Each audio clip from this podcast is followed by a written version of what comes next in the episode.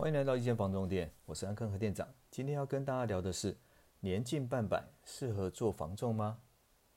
有网友说他婚后就在家里带小孩，直到现在小孩大了，时间比较多了，一直对房仲工作有相当大的兴趣，只是不知道年近半百还适合这行吗？再者，工作时间上真的有弹性可以兼顾家庭吗？这一行要具备什么能力特质才有机会成功呢？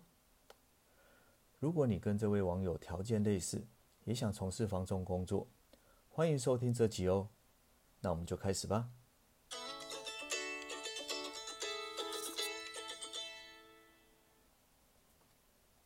首先，我们要先了解房仲业务工作需要什么样的能力。以下分享四个重要能力给大家参考。第一个，企图心。房中业务像职业球员，需要有强烈的企图心，才能完成目标。强烈的企图心从哪来呢？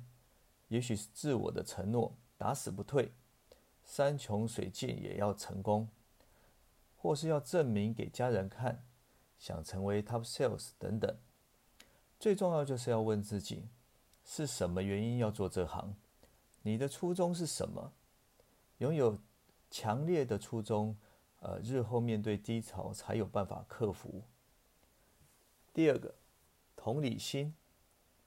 房仲这行工作最需要的就是代位思考，也就是替人家着想，这就是同理心。因为你要先了解客户面临什么问题，客户的想法是什么。当你将心比心，感同身受。更可以了解客户心里在想什么，真正的想法或需求是什么。你了解客户，客户才愿意跟你沟通，才能赢得信任。有了信任，你说的客户才听得进去，才是有效的沟通。如果没有同理心，不懂得为客户着想，买方往往会说：“哎，为什么你都替卖方讲话？”相反的，屋主也会说。为什么你都帮买方说话？明明你说的是实话，说的是事实，但是少了信任感，你讲什么对方都听不进去，这也就是无效的沟通。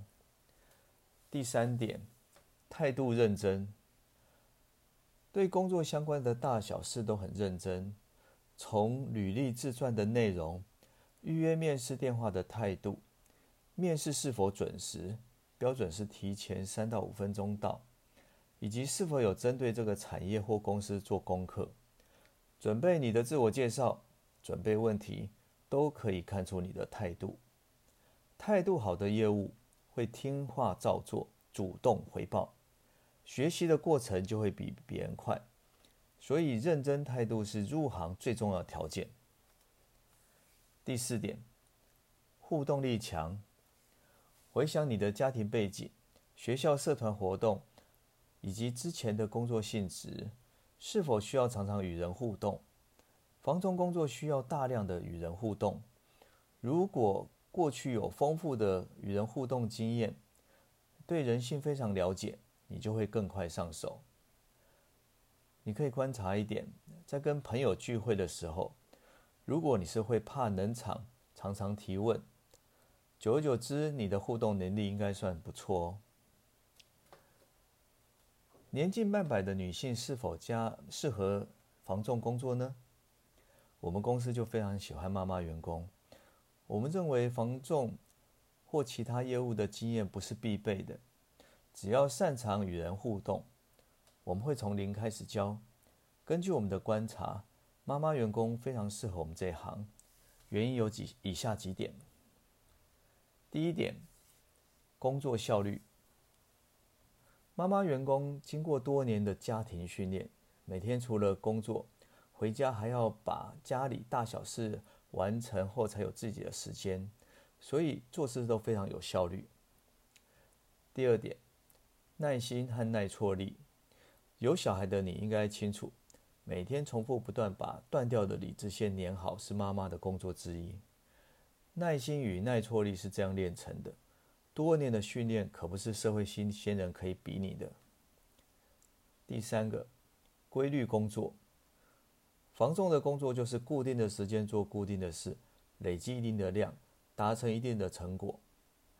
我想妈妈的工作也是。第四个，工作态度，普遍妈妈员工的态度都不错，也许是他们每天都在要求小孩的态度，所以知道要用什么态度来工作。第五个，学习力，我常常看到妈妈不断学习新事物。或是完成学业，或是学习年轻时没有学的才艺，在我妈妈和孩子的妈妈都可以看得到。我认为持续学习已经内化在每个妈妈身上。妈妈员工遇到的问题是，小孩临时要看医生，要参加户外活动，参加家长家长会、运动会等等，或是需要带小孩来上班。一般的职场环境比较难配合这些妈妈员工的需求，但根据我多年来的经验，防重工作还蛮适合这些妈妈员工，尤其是现在通讯软体非常普及，没有一定要待在办公室才能处理，所以可以很弹性的，而且很多工的处理家庭与客户问题。也因为我们重视妈妈员工，所以我们公司实施周休三日。六日也可以排休哦，让妈妈员工拥有更弹性的时间来服务客户，而且兼顾家庭生活。如果你也住在安坑或是骑车二十分钟内的距离，欢迎加入我们公司哦。今天节目就到这边，感谢大家收听，我们下次见。